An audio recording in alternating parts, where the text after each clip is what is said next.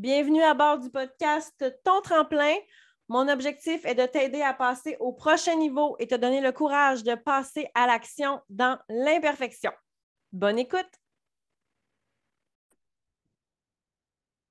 Bienvenue à ton podcast préféré, le podcast Ton Tremplin. Mon nom est Mélissa Plante et aujourd'hui, je te fais un épisode hyper spontané parce que euh, la vie nous envoie des messages hein, parfois et je ne pouvais pas taire ce message-là parce que c'est quand même euh, c'est très touchant. Tantôt même, je pleurais. Euh, bon, tu diras, Mel, tu pleures très souvent. Définitivement, j'ai la larme très facile, mais c'est quelque chose de très, très, très particulier. Et je pense qu'on doit avoir une urgence de vivre parce que la vie est excessivement fragile. Je commence en te racontant une petite histoire euh, de vie.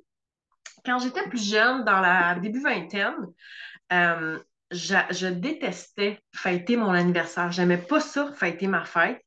Euh, j'en faisais des, colères, je faisais des crises même à mes amis qui voulaient m'organiser des parties, puis tout, tout ce genre d'activités, de resto, de sorties. J'aimais pas ça. Puis évidemment, à chaque année, c'était la même chose. Tout le monde me disait Ah, mais là, qu'est-ce qu'on fait pour ta fête? On fait rien, je veux rien faire.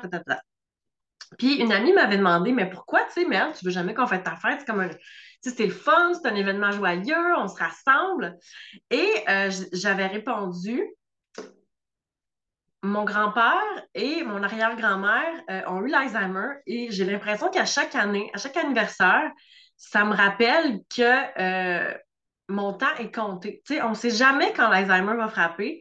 Euh, c'est de plus en plus tôt. Donc, je pourrais, dans la quarantaine, euh, commencer déjà à avoir des premiers symptômes et c'est une maladie extrêmement ingrate, selon moi, pour la famille autour. Pour la personne qui est touchée, euh, généralement, ça va. Pas ça va bien, je ne peux pas dire ça parce que mon grand-père a eu l'Alzheimer justement, puis il y a eu des, des, bouts très, très difficiles je vous raconte un peu, là, euh, il y avait des absences, donc euh, euh, il était éveillé, mais en même temps, il était ailleurs dans sa tête, il n'était plus dans, le moment présent, il était dans ses pensées, il était complètement ailleurs. Puis à un moment donné, il y avait des moments de lucidité où est-ce qu'il revenait à lui, puis il se souvenait il était où, il était qui, il était quand. tu sais, qu'il était le, mari de ma grand-mère, qui était le père de mon père. Donc, il y avait des moments où est-ce qu'il se, rappelait de tout ça et qui avait conscience qu'il y avait l'Alzheimer et qu'il avait manqué des grands bouts. Et ça, cette espèce de lucidité-là, c'est extrêmement difficile parce que il savait là, que c'était très temporaire, euh, puis que c'était pour partir, peut-être pour jamais revenir. Fait que ça, c'était très difficile. Mais c'était surtout difficile pour les gens autour de lui. Euh, mon grand-père, dans le fond, a, dû être placé parce qu'il était dangereux pour, pour lui-même et euh, parce qu'à un moment donné, il voulait se suicider justement quand il y avait ces moments de lucidité-là où est-ce qu'il voulait plus vivre comme ça. Et il était devenu un fardeau aussi pour ma grand-mère parce que euh, il, était, il était très costaud, il était très grand, il était très baraqué. C'est un, ça a toujours été un fermier, donc toujours travaillé hyper physiquement, très grand. Euh, de mémoire, je pense qu'il était autour de six pieds, euh, genre 240, 250 livres. Il était très costaud, mon grand-père, puis euh, il était très aussi boqueux, il avait un caractère. Puis des fois, il n'écoutait pas, puis il voulait se sauver. c'était rendu dangereux pour ma grand-mère, donc il a dû être placé. Et il ne savait pas il était où, il ne savait pas on était quand. Et mon père allait le visiter et il ne reconnaissait pas ses enfants. Donc, ça, pour la famille autour, c'est très difficile. moi, j'ai vu mon père revenir à la maison complètement démoli parce que tu passes la journée avec un homme qui ne sait pas t'es qui, mais en fait, c'est ton père, tu sais. Et euh, là, je fais je pensais je, je, parlerais moins de, de, de l'Alzheimer, de la situation de mon grand-père, mais en fait, je l'ai dit, mon grand-père était un fermier, donc il a eu des vaches laitières toute sa vie.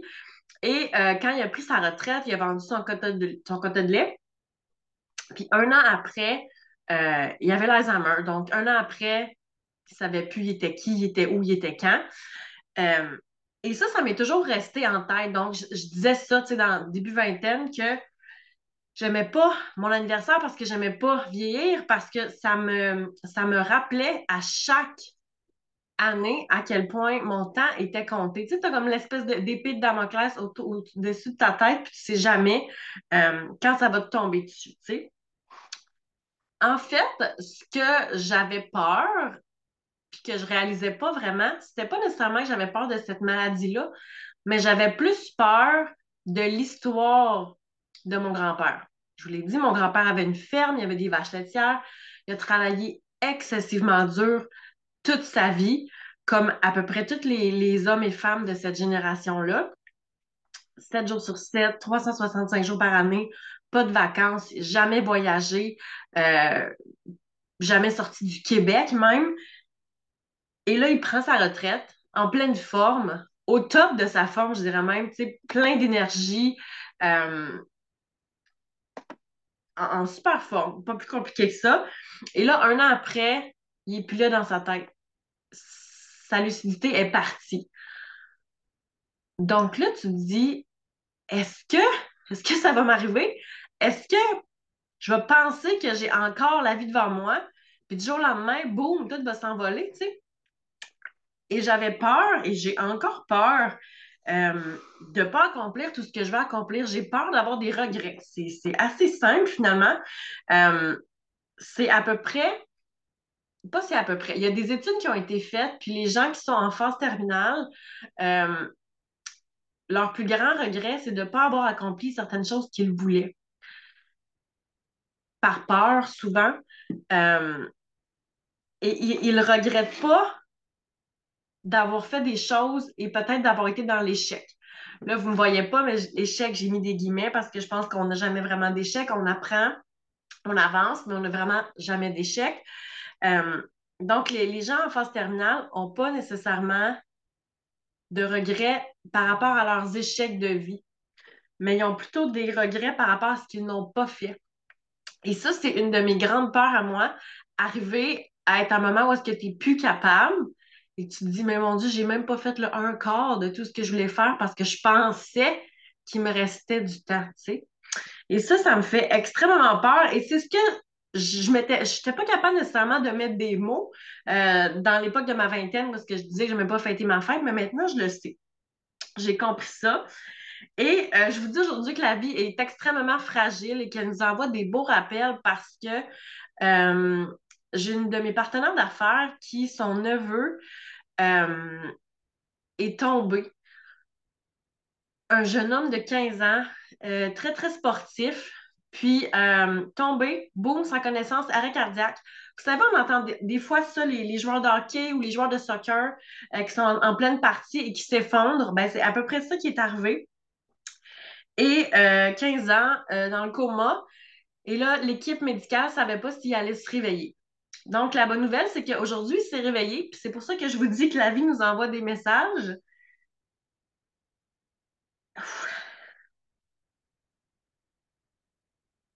Excusez.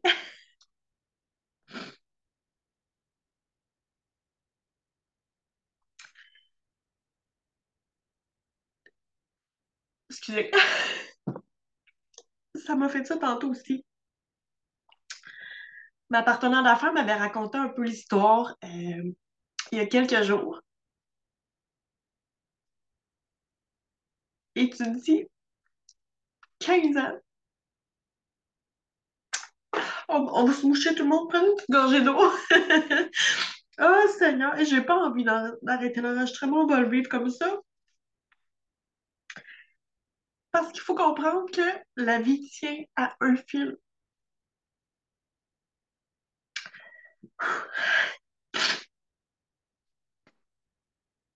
Ma partenaire d'affaires m'avait raconté un peu l'histoire de son neveu euh, il y a quelques jours parce qu'elle a pris du temps en famille, elle a pris du temps pour se retirer. C'est extrêmement normal. Elle n'avait pas nécessairement envie de vivre tout ça sur les réseaux sociaux et je la comprends. Mais tu dis, hey, 15 ans! Tu sais, on pense qu'on a la vie devant nous, mais peut-être pas. Il faut comprendre que aujourd'hui, au moment que j'enregistre l'épisode, On est le 15 février 2023. Et c'est la seule et unique fois qu'on va vivre cette journée-là. Ça n'arrivera plus après. Peut-être que demain, je me réveillerai pas. Donc, j'ai envie de faire en sorte de contribuer. J'ai envie de faire en sorte de vivre pleinement. Et je veux que toi aussi, tu vives pleinement. Et qu'est-ce qui nous empêche souvent de vivre pleinement? C'est souvent la peur, hein? La peur du jugement, souvent.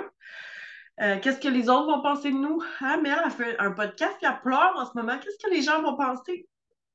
Honnêtement, j'espère que les gens vont être touchés. Puis s'il y a des gens que ça dérange, j'espère qu'ils vont arrêter l'épisode de podcast et qu'ils ne m'écouteront pas parce qu'ils ont pas de temps à perdre. La vie, ça va vite. Mais si tu as envie de faire certaines choses, go. Qu'est-ce qui pourrait arriver? Ça fonctionne pas? OK, puis, tu sais, au final, tu veux pas avoir de regrets. Je pense que la pire douleur ever, probablement, sera le regret. Puis je pense qu'on veut personne avoir ce sentiment-là. Donc, le jugement des autres, ça ne t'appartient pas. Souvent, les autres vont porter un jugement parce qu'on le fait tout le temps, on va va pas se mentir. C'est le reflet de ce que ces personnes-là voient en toi, qui vont identifier en eux. Donc, si quelqu'un te trouve trop énergique, c'est peut-être parce qu'elle a un, envie d'avoir cette énergie-là, qu'elle manque de cette énergie-là, puis toi, vu que tu l'as, ça lui tape sur les nerfs. Quelqu'un qui m'écoute, qui m'entend pleurer, puis qui se roule les yeux vers le ciel, voit peut-être ça comme une faiblesse, parce qu'il été éduqué en, se disant, en se faisant dire toute sa vie que quand on pleure, c'est parce qu'on est faible.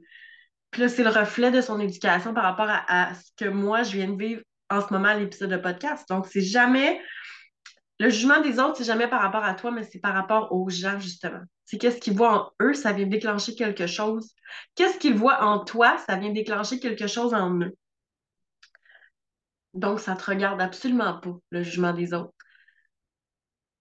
Moi, j'ai réalisé que quand je ne passe pas à l'action, parce que j'ai peur du jugement des autres, je donne raison, je, donne le pouvoir de décider de ma vie à ces personnes-là. Et ça, il y en est hors de question. La vie est courte. S'il y a une seule unique personne qui a un pouvoir de décision sur ma vie, c'est bien moi. Je veux que personne d'autre prenne des décisions par rapport à ma vie. Donc, on se, on se le rappelle, la vie est extrêmement fragile et trop courte pour qu'on vive pas ce qu'on a envie de vivre, qu'on n'accomplisse pas nos rêves. Donc, j'ai envie de dire aujourd'hui, fonce, euh, vis pleinement, puis avance d'un pas vers tes rêves.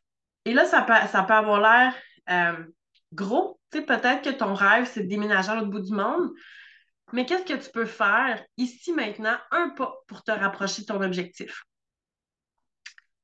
Est-ce que, si on reprend l'exemple du déménagement à l'autre bout du monde, est-ce que tu peux aller à la bibliothèque et emprunter des livres sur des pays qui t'intéressent? Est-ce que tu peux aller sur des, euh, des, groupes Facebook où est-ce qu'il y a des gens qui ont fait le move, qui ont déménagé, par exemple, au Costa Rica ou en France, qui se sont expatriés? Qu'est-ce que tu peux faire ici maintenant pour te rapprocher de un pas? Pas nécessairement pour bouquer tes billets d'avion ou pour faire ta lettre de démission, mais l'objectif, c'est juste de prendre un pas. Et demain, qu'est-ce que tu vas faire? Tu vas prendre un autre pas. Et tu vas prendre un autre pas. Pas plus compliqué que ça. Si tu as aimé l'épisode, je t'invite à partager dans les réseaux sociaux et à me taguer. J'ai envie qu'on partage ce message-là avec le plus grand nombre de personnes possible parce que je, je me répète, mais encore une fois, la vie est extrêmement fragile. Je te remercie d'avoir été à l'écoute et on se retrouve pour un prochain épisode. À très bientôt. Música